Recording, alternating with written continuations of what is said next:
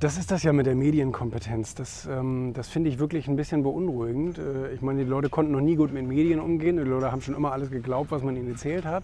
Aber mittlerweile ist es halt sehr, sehr extrem. A, sind die Medien sehr, sehr gut da drin geworden, ich sag mal, nicht Fakten als Fakten zu verkaufen.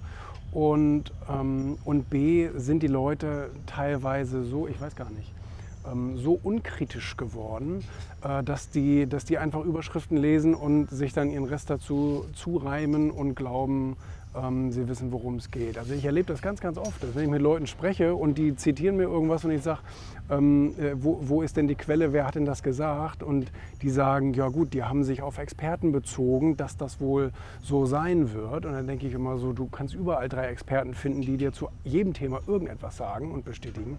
Ähm, aber im Kontext des ganz, der ganzen Berichterstattung ist das dann eben ähm, sehr, sehr glaubhaft.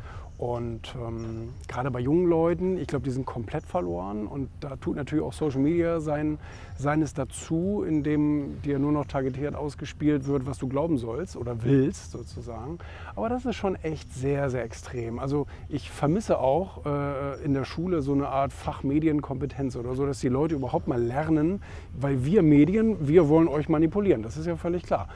Ähm, und, ähm, aber die Leute wissen nicht, wie sie damit umgehen sollen. Die Leute äh, glauben sozusagen, sie kriegen, da, sie kriegen da 1a reine Fakten serviert, was ja nicht der Fall ist. So, ne? Also das ist schon arg, arg.